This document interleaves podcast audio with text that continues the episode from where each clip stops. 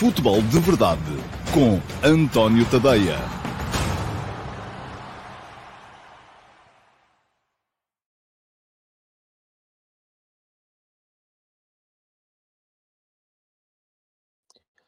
Ora, então, olá e muito bom dia a todos e sejam muito bem-vindos à edição número 735 do Futebol de Verdade. Hoje é terça-feira, é dia 31 de janeiro de 2023.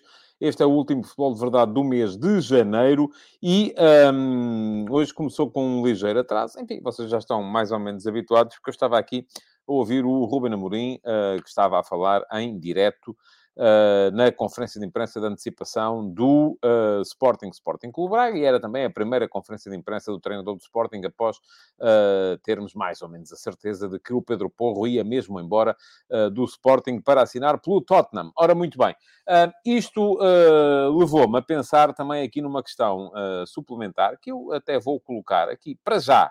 Primeira coisa, aqui ao vosso cuidado, e vocês são o público das uh, do meio-dia e meia.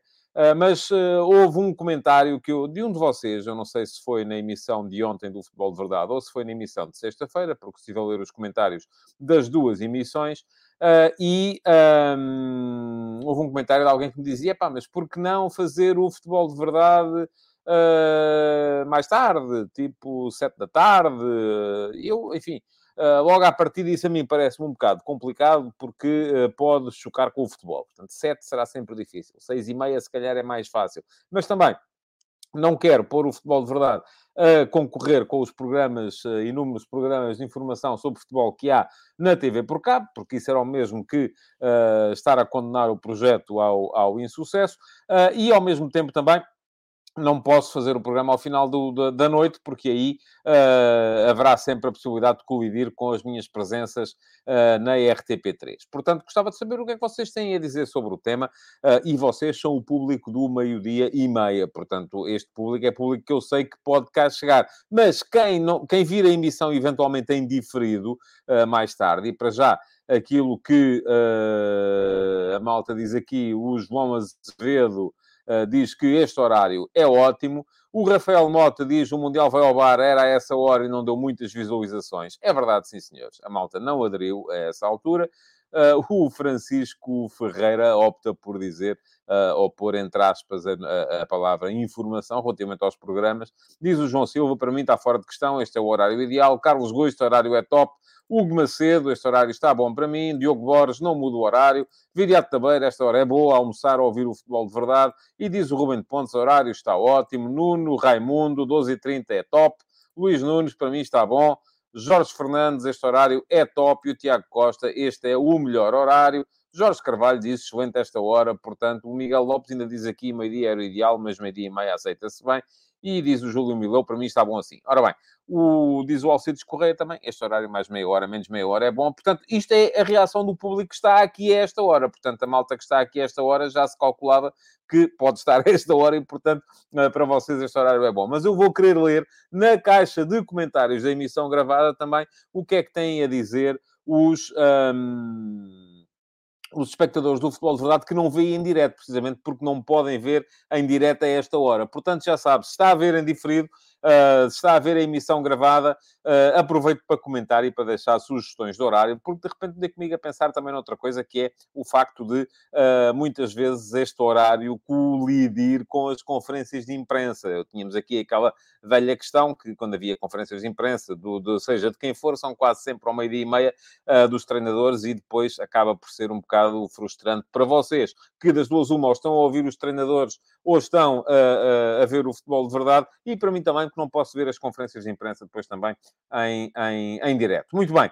Uh, portanto, já sabe, se está a ver a emissão gravada, é deixar na caixa de comentários a sua opinião relativamente ao, uh, àquilo que é uh, um, o horário do futebol de verdade e qual é que é o horário que acha preferível. Muito bem. Hoje, o futebol de verdade está uh, dividido, vai ser dividido, porque vamos ter uh, mais logo a entrada em campo já do Benfica, o primeiro dos candidatos ao título a jogar nesta 18ª jornada da Liga, primeira jornada da segunda volta, mas, ao mesmo tempo, hoje é o último dia do mercado, portanto está aí toda a gente a contar as notas, a ver se ainda consegue buscar uh, jogadores uh, para, ou pelo menos impedir que saiam. Este último dia deve ser um dia altamente estressante para treinadores de equipas de sucesso.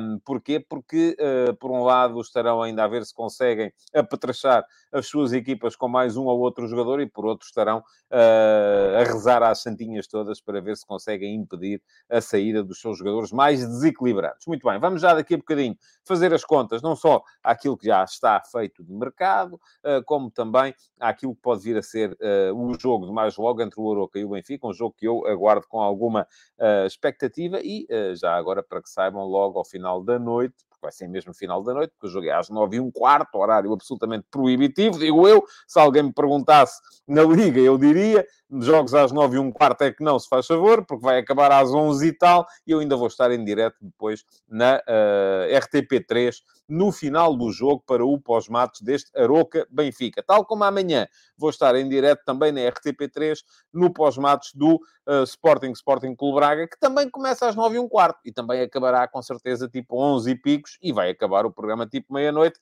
que é uma hora voltar a casa, não voltar a casa, enfim, são quase horas de levantar da cama quando a pessoa se, uh, se consegue finalmente deitar para dormir. Portanto, uh, o futebol de verdade, já vos disse, vai ser meio dividido, mas para já, aquilo que faço sempre, e vou fazer hoje também, que é olhar aqui para as uh, perguntas que surgiram no direto, no live chat, as primeiras, pelo menos. João Pinto, olá, bom dia, João. Esta pergunta, deixem-me dizer-vos já agora, uh, veio com cunha. E veio com cunha porquê? Porque o João, uh, que é um dos subscritores premium do meu Substack, uh, já tinha feito no servidor de Discord, onde podem entrar os subscritores premium do meu Substack, e eu na altura disse-lhe, homem, faça lá a pergunta e a gente depois, eu depois respondo no futebol de verdade, ele fez e eu vou responder. Pronto, é assim. cunha, enfim, não lhe disse, não o pus à frente. Isto foi o mais rápido porque foi o mais rápido, porque estava com atenção, porque, entre outras coisas, com certeza também, segue o meu canal de YouTube e para isso não se paga nada e tem ativas as notificações, o que quer dizer que sempre que eu coloco a emissão aqui no YouTube, ele recebe uma notificação a dizer o António Tadeia vai entrar em direto com o futebol de verdade. Ele veio logo a correr, fez a pergunta, foi o primeiro. O que é que vocês podem fazer? É aproveitar este link que eu vou deixar aqui na emissão gravada para seguirem também uh, o meu canal de YouTube e se lá forem, façam favor de ativar as notificações. É só clicar em cima do botão, inscreve-te no canal e depois uh, clicar em cima do sino para ativar as notificações. Mas vamos à pergunta. Pergunta ao João.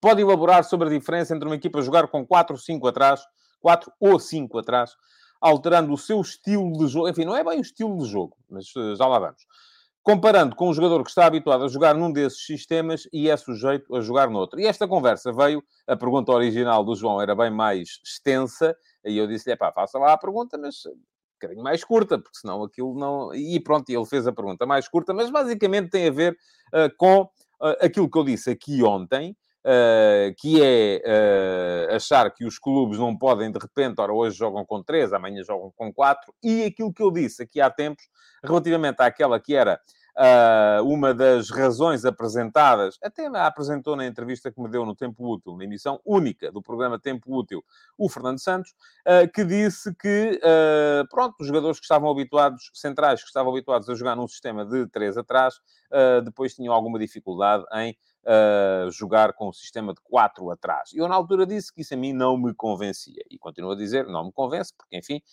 um, há diferenças. Claro que há diferenças.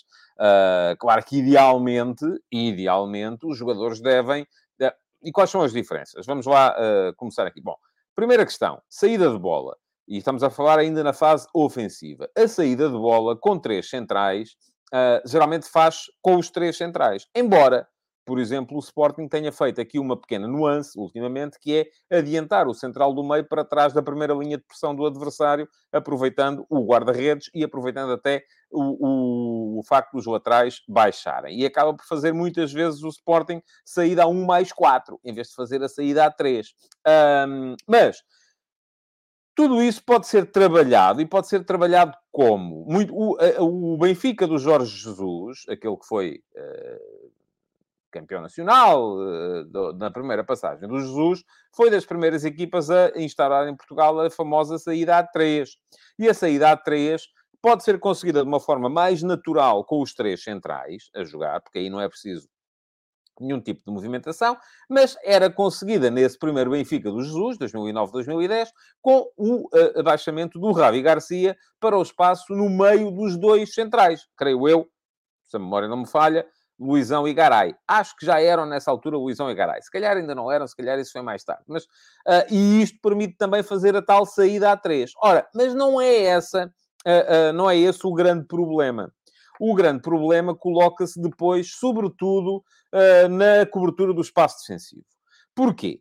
E isto é fácil de perceber. Uma equipa que defende com 5 atrás, o espaço entre cada jogador, mesmo considerando que a equipa bascula para o lado da bola, o espaço entre cada jogador, se vamos dividir, vamos supor que a equipa não está a defender nos 70 metros de largura do campo, mas está a defender em 40, se lá tem 5 jogadores, dividir 40 por 5 uh, ah, dá um valor, ora, 5 vezes 8, 40, 8 metros, Uh, se, do, se, for dividir esses 40 por 4, passam a ser 10 metros. Ou seja, sobram mais 2 metros entre cada jogador. Portanto, a cobertura do espaço defensivo é diferente. E eu creio, inclusive, é que, por exemplo, quem viu o segundo gol do Futebol do Porto na final da Taça da Liga terá reparado que houve ali alguma deficiência na cobertura do espaço defensivo por parte dos homens do Sporting, que naquela altura já não eram 5, eram só 4.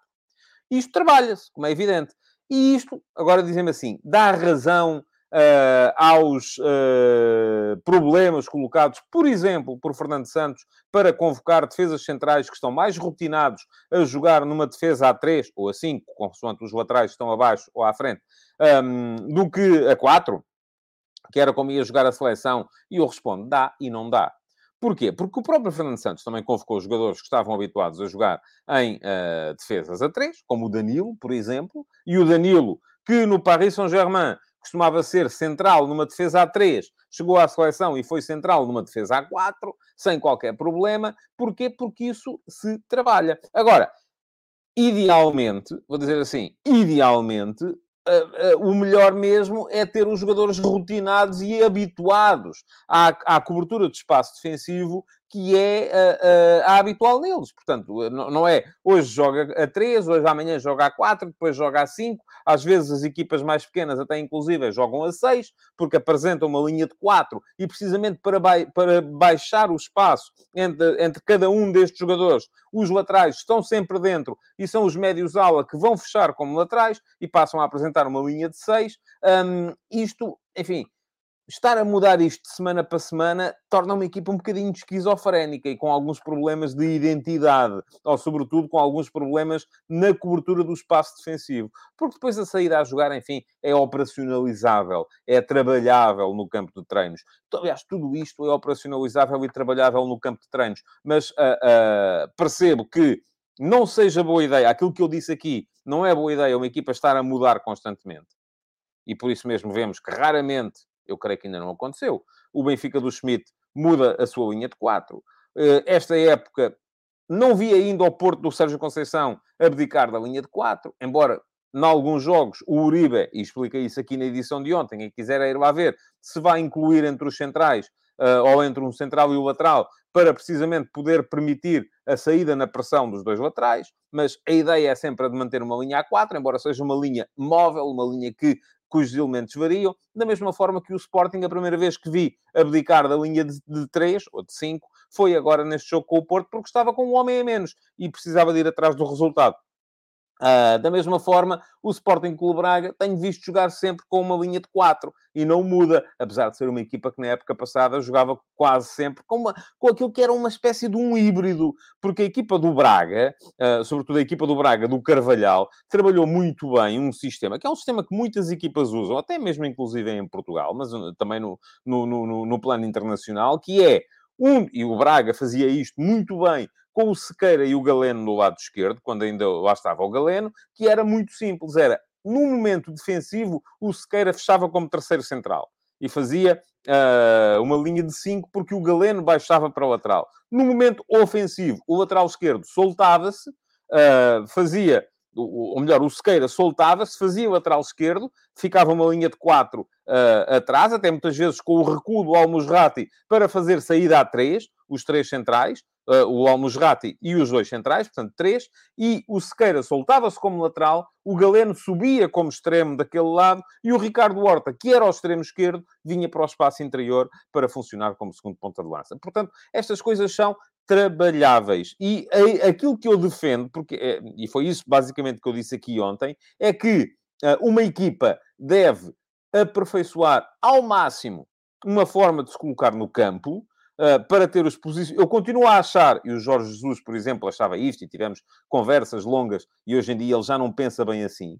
Uh, já fala muito até uh, de outros desportos, de outras modalidades, em que há a alteração do sistema, e o handball é, é, é, um, é, é um espetáculo nesse, nesse ponto de vista, mas eu continuo a achar que o posicionamento é a base de tudo. Até hoje ninguém me convenceu do contrário. Agora, assim que um determinado posicionamento está aperfeiçoado ao máximo, e se um treinador tiver tempo de trabalho e tiver uh, tempo de trabalho consolidado à frente de uma equipa, pode perfeitamente, deve, aliás, começar a trabalhar um sistema alternativo, um posicionamento alternativo, nunca descurando a atualização e a manutenção daquele que é o seu sistema principal. Essa ideia de que os treinadores que jogam sempre igual são fracos, vou dizer-vos aqui, é uma grandíssima treta.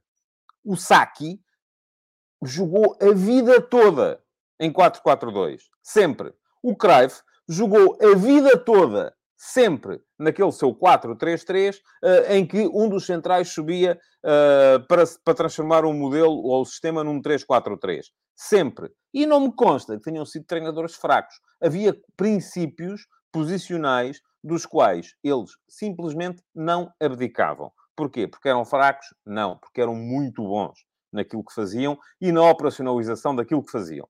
Vou querer uh, ler alguns uh, comentários vossos sobre este tema, porque é um tema que eu acho que é uh, muito interessante. muito bem. Diz aqui o Jorge Fernandes que o David Carmo está com dificuldades também por causa disso. O Coates é um bom central a 3 e mal a 2. É verdade. Há, centrais, há casos limite. Por exemplo, repararam com certeza que no momento em que o Ruben Amorim, em relação ao David Carmo, não tenho a certeza que as dificuldades tenham a ver com isso. Aliás, não tenho certeza nenhuma, mesmo, nenhuma. Uh, porque já vos expliquei que o Braga do ano passado era um misto entre 3 e 4 atrás. Uh, em relação ao Coates, há uma questão, e o próprio Coates explicou isso, por exemplo, na entrevista que deu à RTP, agora naquela altura em que ele completou um número redondo de jogos e desatou aí a dar entrevistas a toda a gente. Um, é um caso evidente de um central que é bom a 3 e não é tão bom assim a 2. Uh, ah, e por alguma razão, na final da, da taça da Liga, o, uh, o, o, por alguma razão, na final da taça da Liga, quando o Ruben Amorim decidiu passar a linha de 4 atrás, não tirou nenhum dos outros centrais, tirou o Coates. Porquê? Porque ele é aquele que menos encaixa nesse novo posicionamento. Diz o José Neto para me corrigir, obrigado José, Luizão e David Luiz. Exato, está a ver a minha memória é muito boa, aí de 1986 para trás. Depois, entre 86 e a atualidade, já não é grande coisa. Mas é isso mesmo. E toda a gente me veio cá dizer que era o David Luiz, disse-me o Rui Santos, o Alexandre Nogueira, claro que sim, e o Josias Martins Cardoso, toda a gente a lembrar-me que era o uh, David Luiz. Uh, muito bem, diz o... o que é que temos aqui mais coisas relativamente a este tema. Uh diz o Vítor Barros que David Carmo faz mais falta ao Braga do que faria ao Ricardo Horta. Enfim, isto já não é outra, já é outra conversa. Josias Martins Cardoso, a experiência de Danilo não fez a diferença? É possível. Até porque o Danilo já jogou a 3, já jogou a 4, já jogou a meio campo. É possível, é possível que sim. Uh, diz o Eduardo Pinto, o Carmo já não era bom no Braga. Enfim, uh, não, não me parece que alguém fosse dar 20 milhões com o, com o, por um jogador que não fosse bom. Pergunta-me o João Ramos, mas o Braga do Carvalhal não fazia isso com o Sequeira? Foi isso que eu disse, João. O Braga do Carvalhal fazia isso com o Sequeira. Foi precisamente isso que eu disse. Uh, não foi uh, outra coisa. Diz o José Neto, não querendo dar razão ao Fernando Santos, o PSG só começou com a defesa a 3 no início desta época, até já abandonou esse esquema. Mas sim, mas era o que usava na altura em que o Danilo uh, foi selecionado para jogar o Campeonato do Mundo. Pronto, é isso.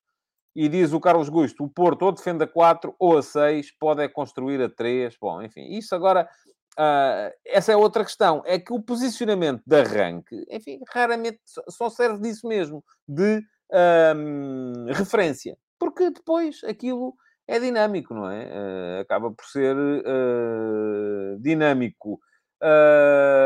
muito bem, ok. Seguimos em frente então, não há muito mais coisas sobre, este, sobre este tema o Jorge Fernandes diz que a Holanda de 74 desmente o jogo estático. Sim, tenho, sou, estou mil por cento de acordo consigo, uh, Jorge. A Holanda de 74, do meu ponto de vista, havia uma pergunta, alguém me fazia essa pergunta também, uh, numa das candidatas à pergunta na MUS, uh, sobre qual tinha sido a última inovação tática no futebol mundial, e eu acho que foi a Holanda de 74. E atenção, não tem a ver com posicionamentos. Aquilo, de base, era um 4-3-3. Mas, o que é, aliás, este sistema de que eu falei aqui há bocado do Braga já estava ali um bocadinho pronunciado na, na equipa do Holanda. Qual é que era a questão? O Johan Cruyff, que era o ponta de lança, era o 9, baixava muito para o meio campo. O extremo direito, muitas vezes, o, o, ora em 74, quem era o extremo direito? Já nem, nem sou capaz de dizer de cor. Uh, o extremo direito vinha para dentro, porquê? Porque o lateral direito, o Sorbier, subia que nem um doido e, fu e funcionava como uh, extremo direito. Perdão. Para compensar isso mesmo, Perdão, agora vem-me aqui qualquer coisa. O lateral esquerdo, eh, que na altura ainda era o Rude Kroll, ainda não era o Libro, vinha muitas vezes para fazer central. Portanto, aquilo era, uh, uh, tudo aquilo era uma dinâmica. Agora, a base, a base era aquela, era 4-3-3. Não havia grande, grande mudança nesse, nesse particular. Bom, vamos lá, vamos seguir em frente. O João Silva diz-me aqui que era o rap. Eu estive quase para dizer que era o rap, Uh, não tenho a certeza se em 74 o rap não jogava a partir da esquerda. Mas também, enfim, neste momento não é muito importante. E a questão pela qual eu não me lembro é muito simples. É que foi antes de 86, mas eu em 74 ainda não via futebol. E ouvi o Mundial de 74 com atenção uh, mais recentemente. Mais perguntas das, mais, das primeiras de hoje. Felipe Carvalhal, já viu a série The War for Football na Apple TV? É o acompanhado dos bastidores do que foi a criação da Super League. O último episódio levanta algumas questões interessantes uh, que o António tem falado aqui. Não, não vi, não tenho Apple TV, uh, eh, tenho muitos serviços de streaming, Apple TV ainda não subscrevi. Portanto, não, não vi, mas agora fiquei uh, curioso. Hugo Macedo, bom dia. Último dia de mercado. Ficará o Porto como mais favorecido entre os grandes? Um, depende. Uh, depende. Eu acho que o Braga está a fazer um excelente mercado. E já considero o Braga, enfim, Uh, já sei que vai-me aparecer aí uma resma de gente a dizer que o Braga não é grande, mas uh, o Braga está lá em cima, está a lutar pelo título e acho que fez um grande mercado. Parece-me que é das quatro equipas aquela que se apresenta mais forte para a segunda metade da época, relativamente àquilo que foi a primeira. Uh, em relação ao Benfica, depende. Depende de se perceber se o Enzo Fernandes, afinal, fica ou não. Eh, porque isto é que eh, vai fazer totalmente a diferença. José Neto, bom dia. Concorda que, apesar de muita gente ser contra os jogos de repetição na FA Cup, eles são muito importantes para os clubes mais pequenos, como é o caso do Wrexham. Parece-me que as pessoas só pensam nos grandes. Concordo, sim, senhores.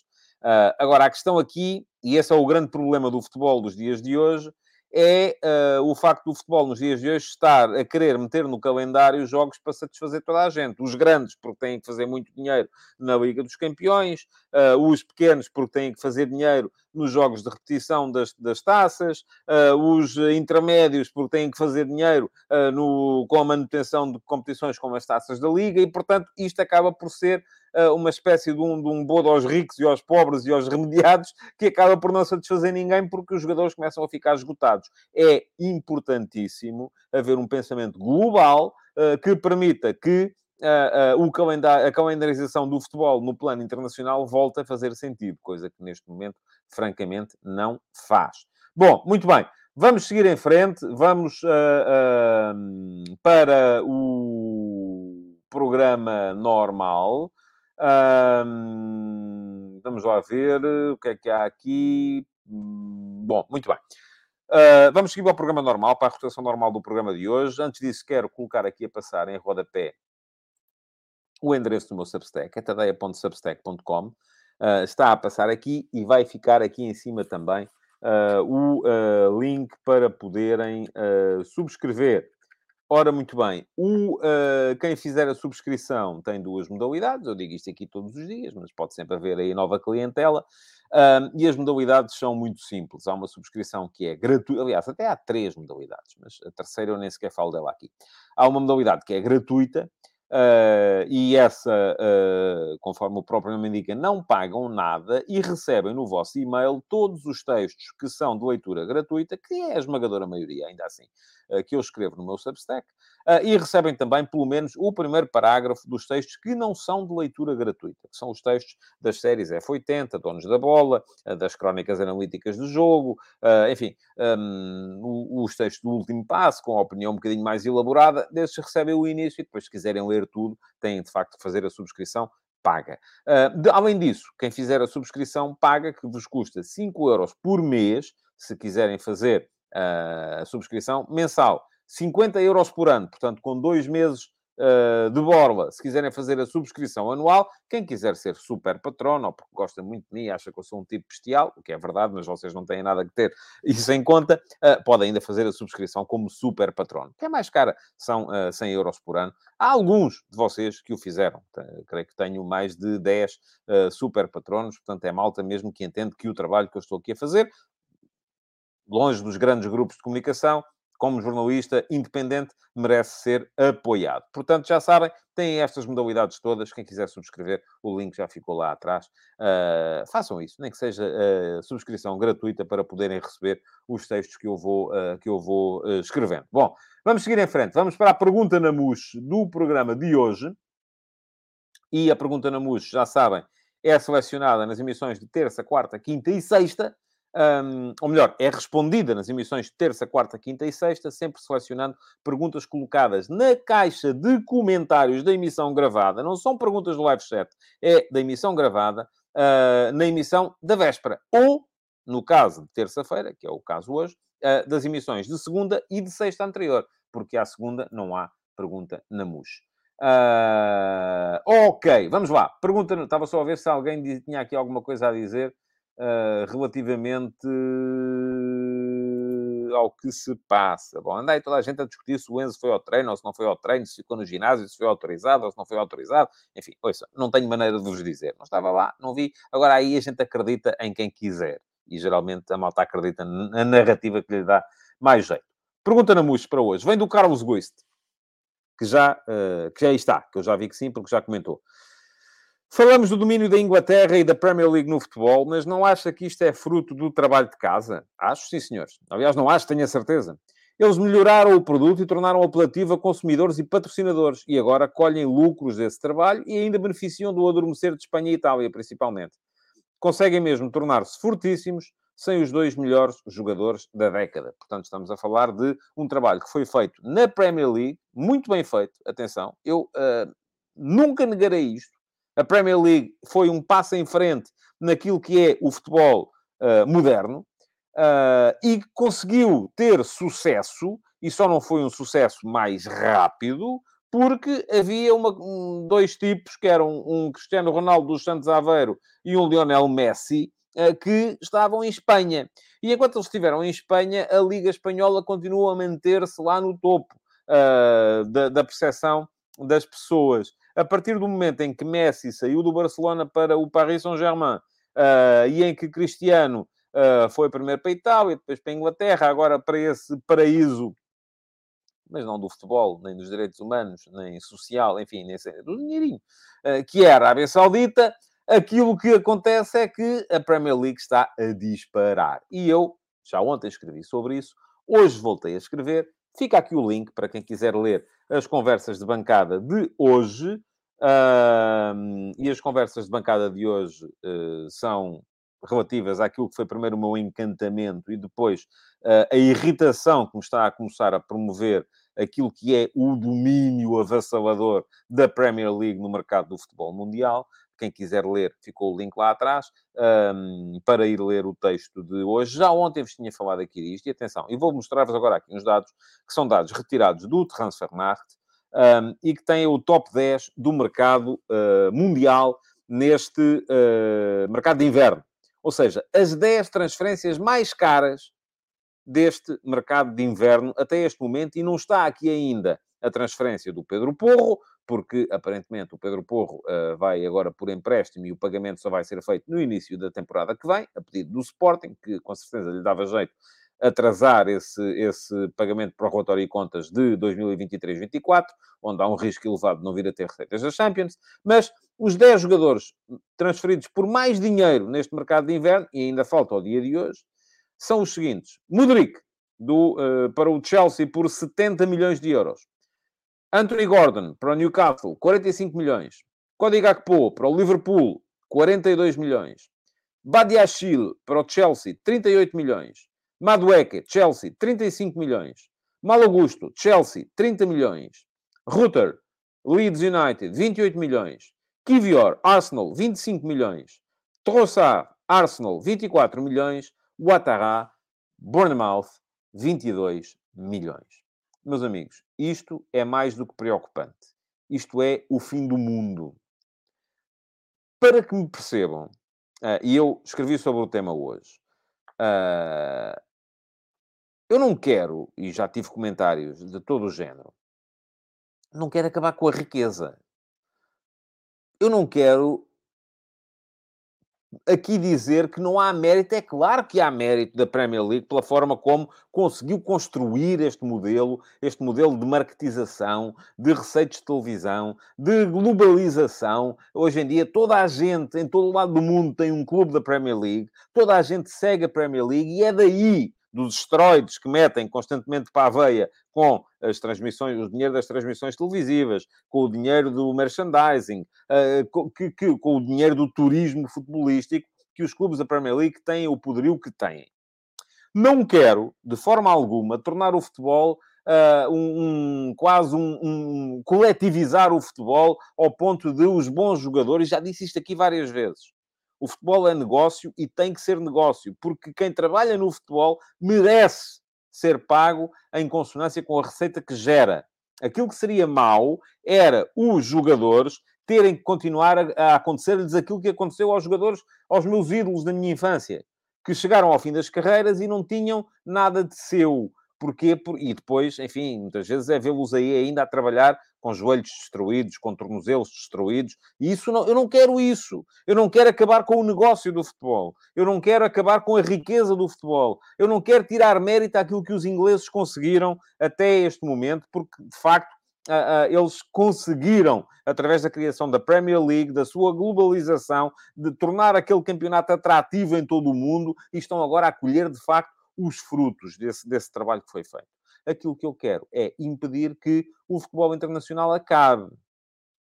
Porque, para já, este domínio, as 13 transferências mais caras do mercado de inverno foram todas para clubes ingleses.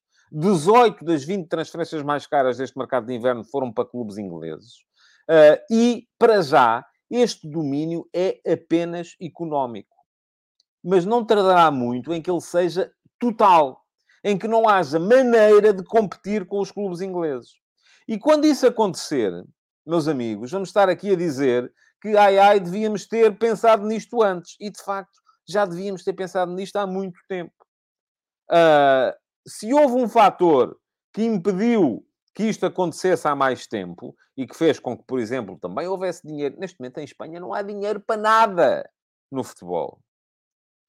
Porquê? Porque já não há esse efeito de boost das receitas que havia com o duelo Ronaldo-Messi, que foi isso que manteve a Liga Espanhola no topo durante algum tempo também, ou pelo menos a lutar com a Premier League. Aquilo que é importante nós percebermos é que se uh, uh, não fizermos nada para impedir esta hegemonia, mais dia, menos dia, mais ano, menos ano, vamos estar todos só a ver a Premier League, não há mais nada. E pronto, e resolve-se o problema do calendário. Acaba a Liga dos Campeões, acaba a Taça dos Campeões Europeus, acabam os campeonatos nacionais, ou pelo menos ninguém quer saber deles para nada, porque se devemos estar a ver os, os pernetas a jogar os campeonatos nacionais, vamos ver os jogadores à séria a, a, a jogar a Premier League, não é? Essa é que é a questão. E agora aqui... até podemos dizer, e depois é isto que eu não escrevi, mas ao mesmo tempo, diz aqui o Carlos Guiste, não devemos bloquear, mas sim aprender e copiar o modelo. É capaz de já ser tarde para isso. Isso era há 10 anos, ou há 15. Agora é capaz de já ser um bocado tarde. Dou um exemplo simples. O jogador inglês não tem nada a ver com isso, Carlos. Desculpe lá. O jogador inglês mergulha ou simula, é punido pelo adepto e pelo sistema. No resto, se for benéfico... Ó oh, oh, Carlos, desculpe lá, não tem nada a ver com isso não tem rigorosamente nada a ver com isso. Há simuladores em Inglaterra, aliás, eles estão aí todos para lá, porque os que são bons vão para lá. A arbitragem inglesa é tão má ou pior do que a nossa, e temos visto isso constantemente. Portanto, essa narrativa de que os ingleses, porque aquilo é sério, enquanto aqui anda tudo, é tudo corrupto, não compro. Desculpe, não compro. Não compro essa narrativa. Aquilo que me preocupa, neste momento, é que Uh, e diz aqui o Cristóvão Ribeiro da Silva que a Espanha tem dois clubes míticos que nenhum inglês conseguirá comprar. Pois não, mas uh, os clubes ingleses já nem são dos ingleses, são dos americanos. Esqueça lá isso. Não tem a ver outra coisa. Não tem a ver com o facto de haver grandes bilionários que estão a comprar os clubes. Os clubes dão lucro, quer haja bilionários, quer não haja. Eles dão lucro, os nossos dão prejuízo. A questão é essa. Porque depois, e depois até me podem dizer assim: ah, mas isto agora Vamos supor que o Benfica cede e vende o Enzo Fernandes, vem a 120 milhões. Com 120 milhões dá para fazer uh, uma boa equipa para conseguir uh, combater. Não dá. Sabem porque é que não dá? Porque assim que um jogador fizer meia dúzia de jogos bons, aparece um clube inglês e pau, e lá vai ele, vai-se embora outra vez. Uh, e esse dinheiro acaba por se perder no meio dessas coisas todas. Até porque depois começam a surgir as narrativas desses especialistas de mercado que andam por aí, o Twitter está cheio deles, é toda a gente a pressionar e a saber que vai fazer, se vai fazer, se vai fazer, se vai fazer-se, que se vai fazer, que se vai fazer, e se o clube não paga a cláusula, vai-se fazer, e porque não sei o quê, a cláusula e coisa, não é?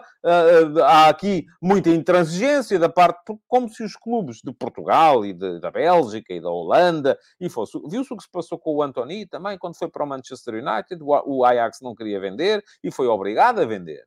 Porque os jogadores ficam com a cabeça feita também uh, por esses especialistas todos que andam aí e que acham que os negócios têm que se fazer, porque o, o futebol é isto, é negócio, é, é estar constantemente a mudar os jogadores daqui para ali e dali para aqui. Ora, a única possibilidade que havia, eu digo havia, porque se calhar já não há, de combater isto, era haver uma noção de que uh, uh, o gigante uh, de marketing que é a Premier League só pode ser combatido com um gigante do mesmo tamanho.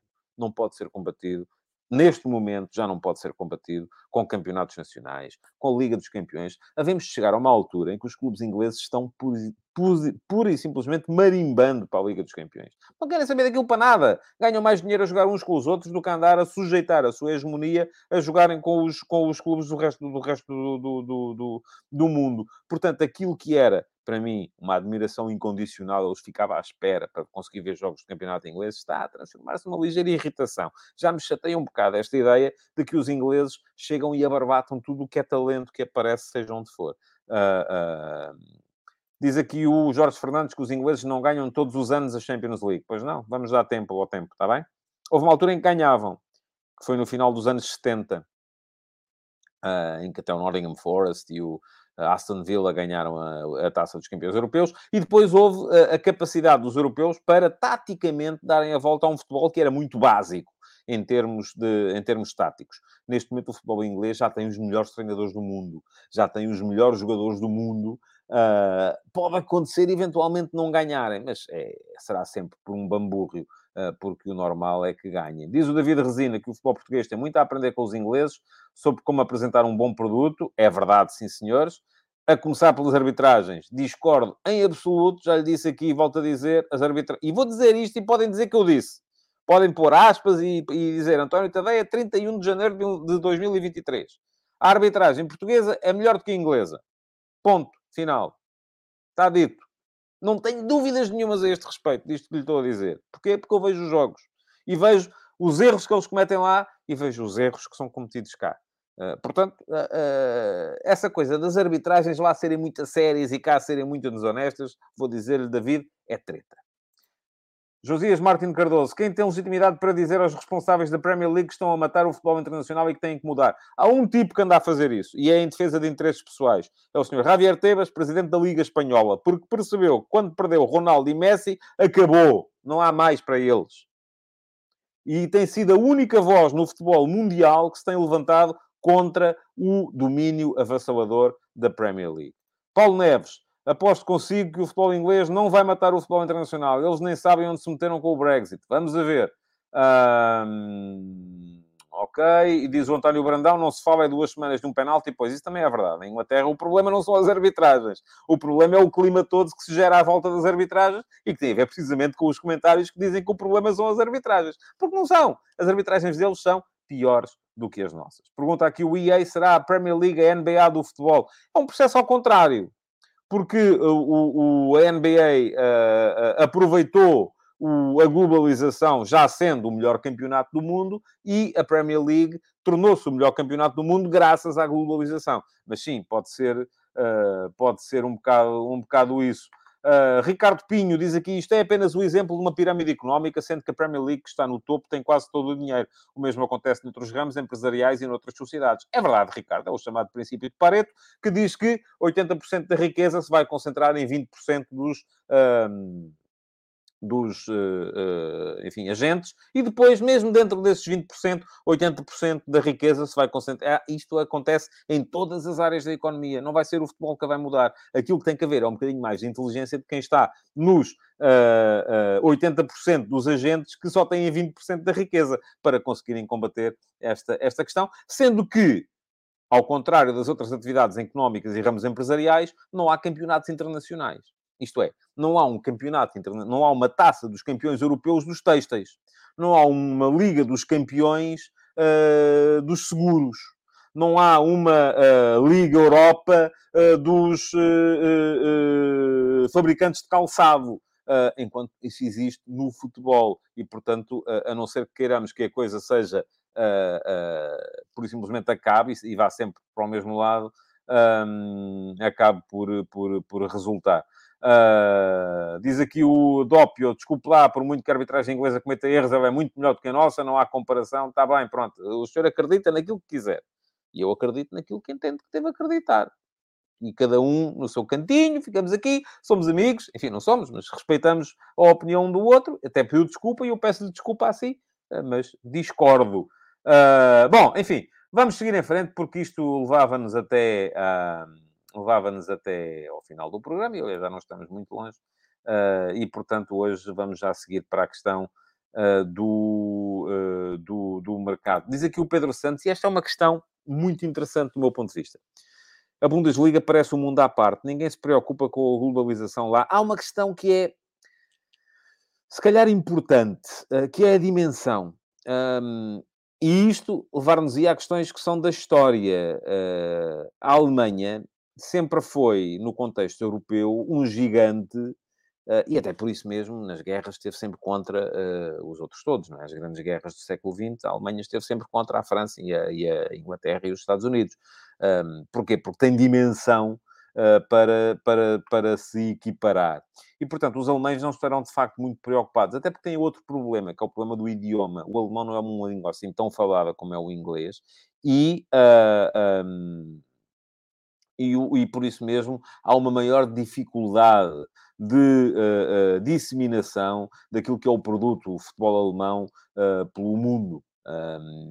Essa, é, essa é a questão. Agora, os alemães não estarão assim tão preocupados, de facto, porque conseguirão manter o nível, porque têm grandes empresas que, que, continuam a estar ligadas ao, ao, ao, ao futebol e que e dessa forma conseguem aguentar-se mais ou menos lá, lá por cima.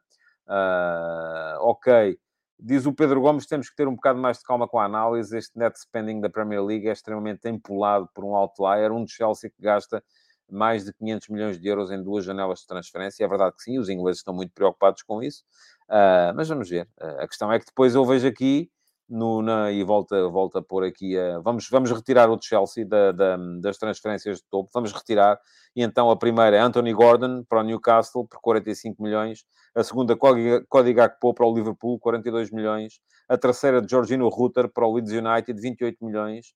A quarta, Jacob Kivior para o Arsenal, 25 milhões. A quinta, Leandro Trossard para o Arsenal, 24 milhões. A sexta, Dango Ouattara para o Bournemouth, 22 milhões e meio. A sétima, Danilo para o Nottingham Forest, 20 milhões. A oitava, João Gomes para o Wolverhampton, 18 eh, milhões e 700 mil. A nona, John Duran para o Aston Villa, 16 milhões e, e, e 600 mil. E só a seguir aparece o uh, Gerson uh, para o Flamengo, por 15 milhões. Ou seja, mesmo retirando o Chelsea, nove das, as nove transferências mais caras deste mercado foram para clubes ingleses. Portanto, uh, podemos retirar o Chelsea e acaba por uh, o outlier não ser assim tão, tão, tão importante. Vamos em frente.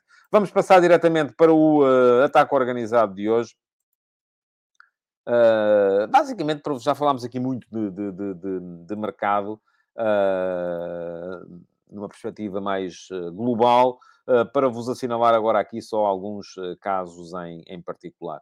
A saída do João Cancelo do Manchester City para o Bayern por empréstimo, com opção de compra não obrigatória, que se diz andar em torno dos 70 milhões de euros, ou muito me engano, ou não estou a ver muito, francamente, o Bayern de Munique a pagar 70 milhões de euros pelo, pelo João Cancelo. Aquilo que me preocupa neste momento é a, eh, a quebra do, de produção do João Cancelo, que data para aí de outubro, foi de outubro para cá. Já apanhou o Mundial, ele já não fez um Mundial à altura daquilo que todos nós esperaríamos e depois acabou por uh, ir por, por aí abaixo. Uh, uh, já não joga sequer no City e por isso mesmo ter-se-á aborrecido com o Guardiola. De resto, Vitinha, aparentemente, e eu vou uh, aqui dar o braço a torcer. Está aqui o bracinho, é só torcerem. Vamos lá. Uh, porque parece que vai mesmo haver quem pague a cláusula da rescisão. Um, era para a Inglaterra, agora neste momento já parece que é para o Olympique de Marselha, e pronto, do mal ou menos, já é menos um que vai para, para a Premier League.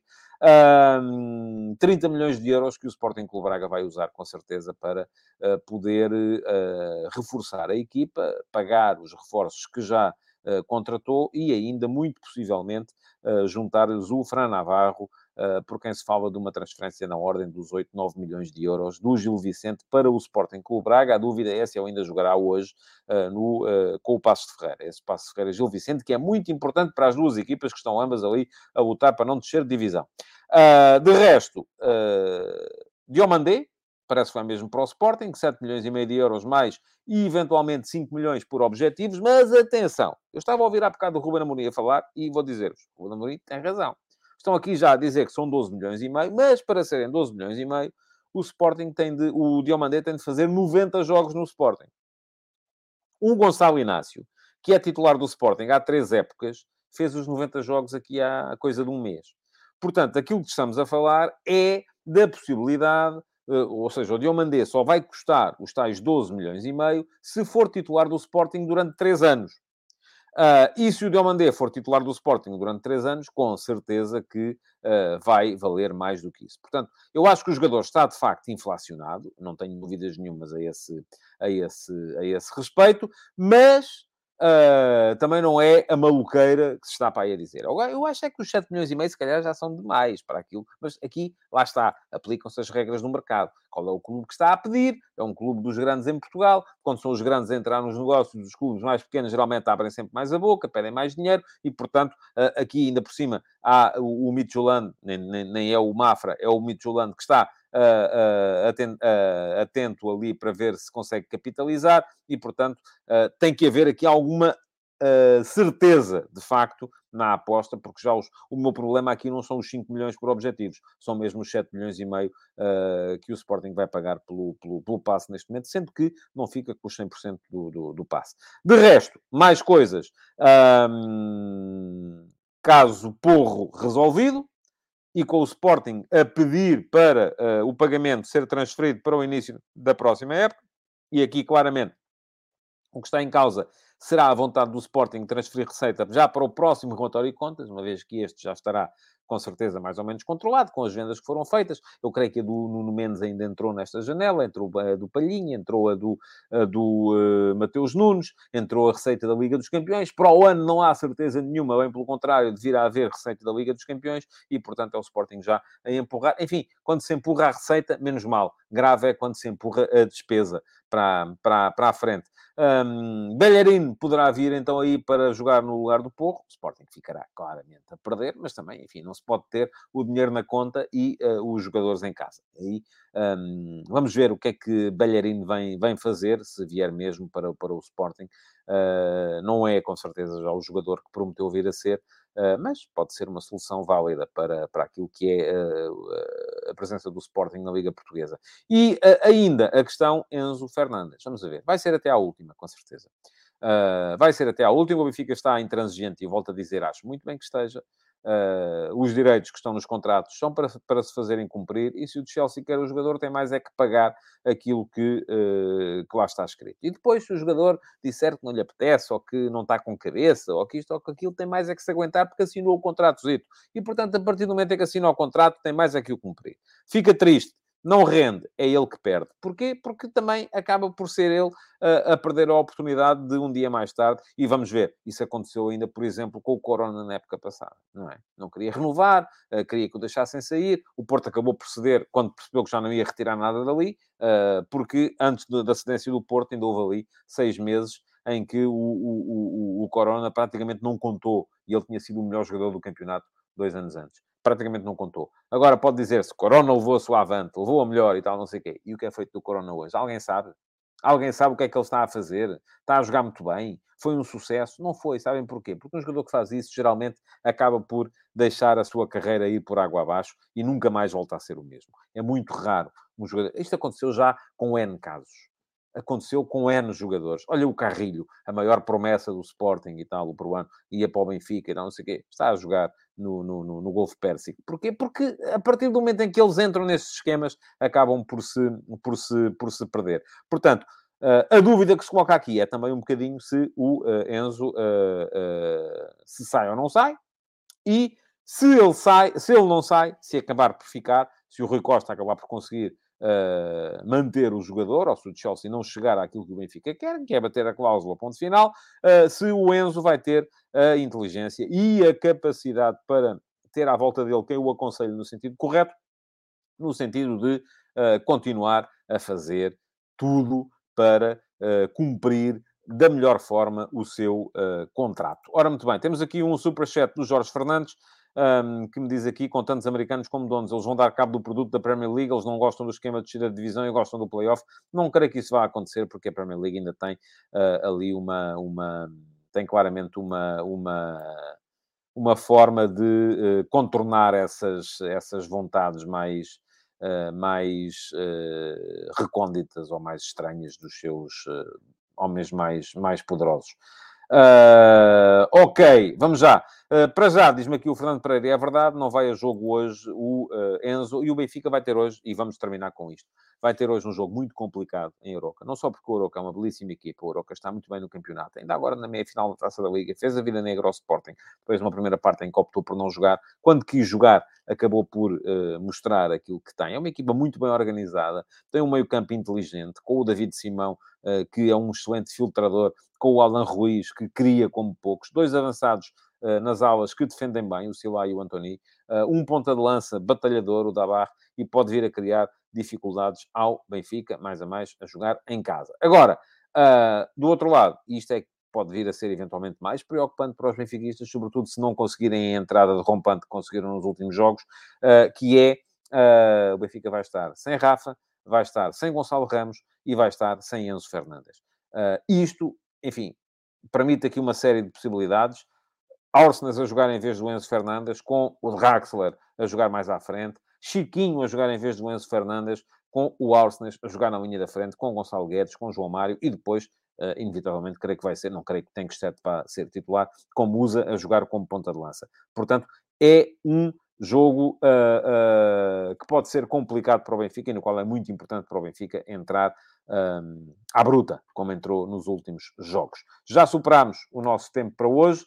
Uh, queria uh, dizer-vos que é muito importante que deixem o vosso like na emissão uh, e que, além disso, é muito importante também que vão à emissão gravada deixar perguntas, deixar comentários para o algoritmo poder fazer subir os números do futebol de verdade. Além disso, podem ir lá sempre dizer qual é que é o horário predileto para vocês para se fazer o futebol de verdade. Vou ler todos os comentários. Muito obrigado por terem estado aí. Amanhã estarei de volta com mais uma edição eh, do programa. Até lá. Futebol de verdade. Em direto de segunda a sexta-feira, às 12h30